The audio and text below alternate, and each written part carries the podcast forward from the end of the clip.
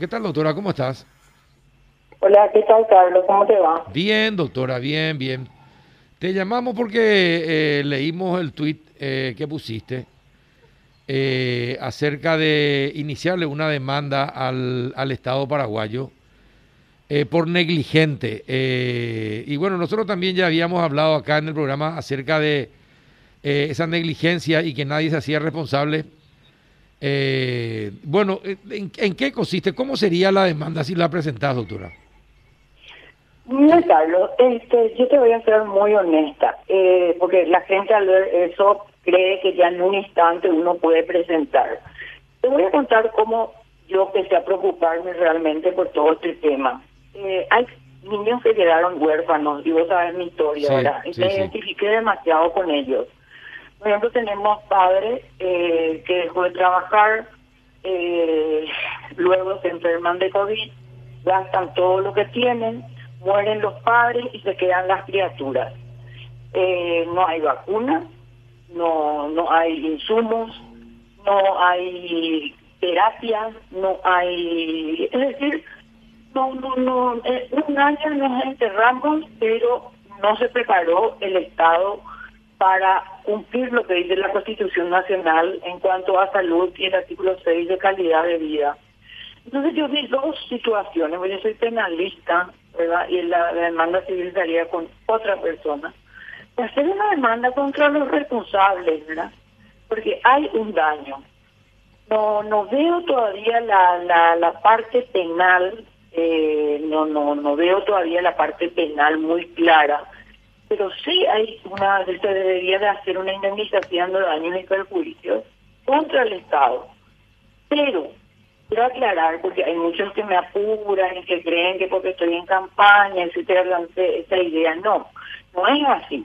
Primero hay que hacer una serie de, estudios, ¿verdad? Hay que pedir medidas preparatorias para que las personas que van a ser demandadas, en este caso el, presidente de la República, Ministerio de Salud, Ministerio de Hacienda, Relaciones Exteriores, tienen que enviar todos los documentos que hacen a este tema de la vacuna y de los insumos y de los gastos que se realizaron. Porque nosotros nunca vimos todavía si es cierto o no el pago que se hizo por el tema del mecanismo COVAX. Eso no sabemos si es cierto o si no es cierto. Y tampoco nos, no, nunca nos ilustraron de qué acuerdo y en, en qué condiciones se pactó ese ese acuerdo con esa gente, ¿verdad? Entonces, esas son medidas preparatorias que hay que pedir y que duran años eh, o, tal vez muchos meses para luego hacer una demanda por daños y perjuicios en forma individual. Yo no estoy con el tema de hacer una demanda genérica. Eso nomás es. Eso es. Bueno, eso es. Claro, eh, el, el tema es que, ¿y cómo metemos el tema de la confidencialidad del contrato? cuando hay un daño, cuando hay un daño de una persona, una persona, eh, acá estamos hablando de dos fallecidos. Te doy otro caso, señor de 83 años que se dio su cama para una mujer de eh, joven de tres hijos y que murió al tercer día. En esos casos, no puede alegarse la confidencialidad, porque hay algo superior que es un homicidio, en este caso sería un homicidio culposo, si es en el área penal y si es en el área civil, es la muerte de una persona y hay que saber por culpa de quién fue. O sea que para mí, desde mi óptica, como, por ejemplo los contratos eh, sanatoriales, eh, las historias clínicas, etcétera, no pueden ser pasibles a un secreto cuando existe una demanda. Yo creo que esto va a correr y lo de la confidencialidad no no, no puede correr si existe un daño producido por el contrato. No sé si me va a entender. Eh, Rafa, ¿alguna consulta? Sí, ¿qué tal, doctora? ¿Cómo están? ¿Qué tal? ¿Cómo andamos? Bien, ¿sería personal o sería al Estado también? No, la demanda es al Estado, la demanda segura sería al Estado, ¿verdad? Pero en forma individual, o sea, cada indicado en forma individual, porque la gente, existen dos, dos, dos teorías y dos pensamientos. Una es la demanda al Estado por indemnización de daño y perjuicios por la falta de insumos, por todo este tiempo que nos quedamos, por el tema de la falta de vacunas, etcétera, etcétera, etcétera, ¿verdad? Después está la otra demanda que, que también muchos este, desean que se haga, es porque se cerraron, porque se violó la Constitución Nacional con la pandemia en el sentido de los cierres de rutas, la, cantidad de gente que quedó sin, sin trabajo, la cantidad de gente que no pudo entrar en esta época de, de pandemia. Eh, o que uno, ¿se acuerdan? Desde el de Iguazú no podían entrar los mismos paraguayos, perdieron. O sea, hay dos caras de una de una misma demanda contra el Estado. Pero lo que a mí me interesa es el caso de, vuelvo a repetir, de esta, de esta gente que padeció por culpa de la negligencia o del mal desempeño del, del Estado paraguayo. Eso es el, el, el, de la cuestión. No sé si hubo una negligencia culposa. En, en, en este caso caería la responsabilidad en el presidente de la República conforme al artículo 15 del Código, del Código Penal. Pero de que hay una responsabilidad civil por daño y perjuicio, sí hay. Ya. Eh, bueno, Adela, ¿alguna consulta?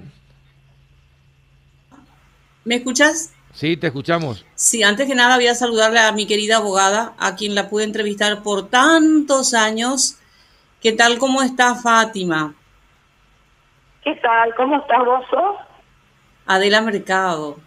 Hola, mi amor, ¿cómo estás, mi reina hermosa? Mira, vuelvo a, hablar contigo, no sé, después de años. Te escuché la otra vez hablando con un chismoso y me encantó escuchar. No le decir uno, ya sabes de quién hablo, de Nelly. ¿Cómo estás, mi reina? ¿Cómo estás? Bien, Gilda, lo que, lo que quiero saber es esta demanda de concretarse tipo de resarcimiento estaría o resultado o consecuencia para los familiares, en este caso que han perdido seres queridos, ¿verdad? O mismo mucha gente que ha quedado en la orfandad.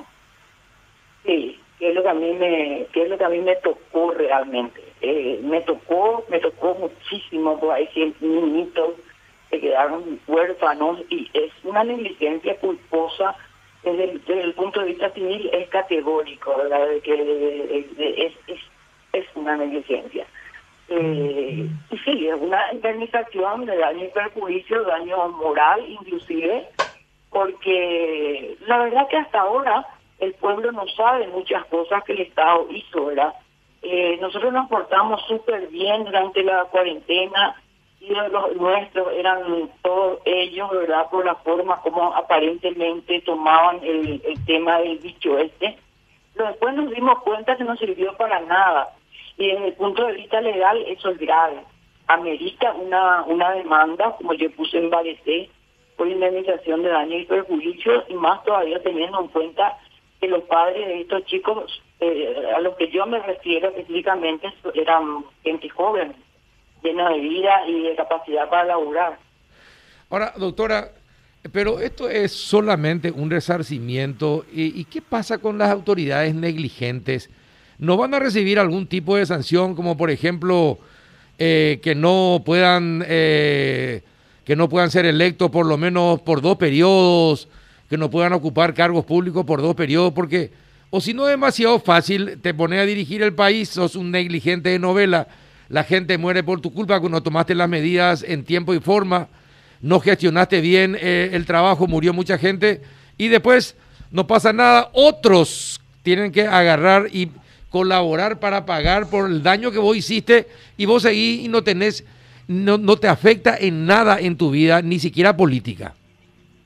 Sí, tenés razón, tenés razón, Carlos, porque este, nosotros lo, yo soy más penalista, ¿verdad? Yo busco más eh, eh, que el resarcimiento, el castigo, ¿verdad? El castigo eh, corporal, que sería una pena, pena carcelaria, y también de que se le aplique que no pueda ejercer funciones en el eh, elegibles, digamos, o como representantes nuestros por un periodo de tiempo, ¿verdad? Sí. Pero esa es la parte que no está todavía clara. Pero yo creo que va que, una vez que se pidan esas medidas preparatorias, había dicho medidas preparatorias, una de las datas, pues tiene que presentar pero mejor sería la medida preparatoria por el tema de la confidencialidad que apuntando a una demanda civil, pero primeramente se tendría que hacer una denuncia penal, ojo, para no, para no perder la acción penal.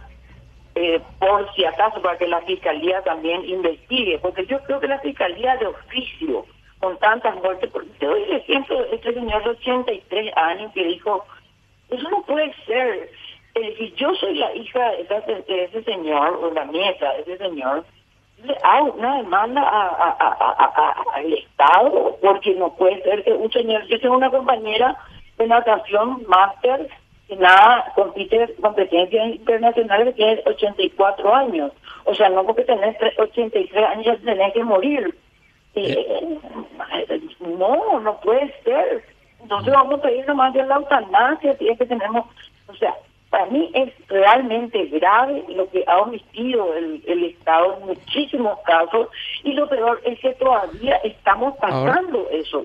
Claro, o, de, o, también... Estamos otra vez con con este 100% de UTI llenas, 100% de, de camas llenas, y, el Estado, y después, ¿qué pasó? ¿Para qué se hicieron eh, hospitales nuevos? Y sin embargo no hay dinero para...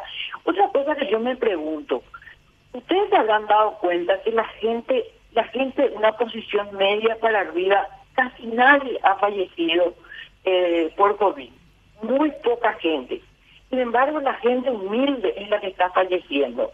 Eso quiere decir que los medicamentos que se están utilizando no son confiables, no son buenos.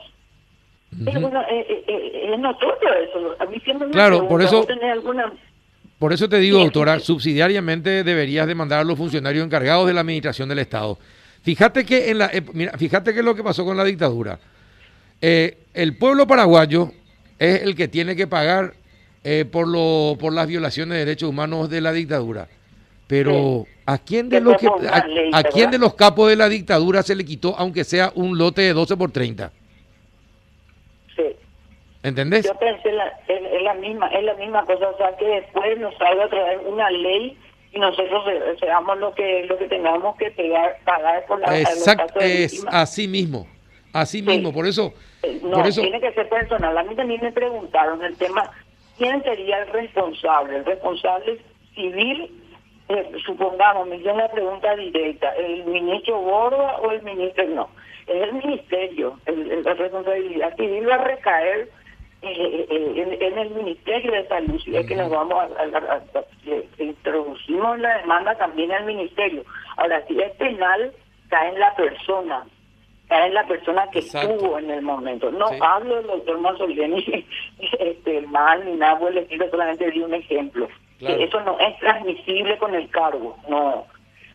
No se transmite la responsabilidad penal con de los cargos en ningún momento. O sea, eh, el, el, gobierno que venga después de Mario Aldo va a tener que pagar a las víctimas, pero ah. Mario Aldo como persona va a tener que pagar penalmente de una demanda. Y eso es lo que corresponde, eso es lo que corresponde. Así mismo, así mismo. Bien, doctora, gracias por tu tiempo. Gracias por llamar, un abrazo. Hasta luego, muchas gracias, la abogada Gilda Bustaler.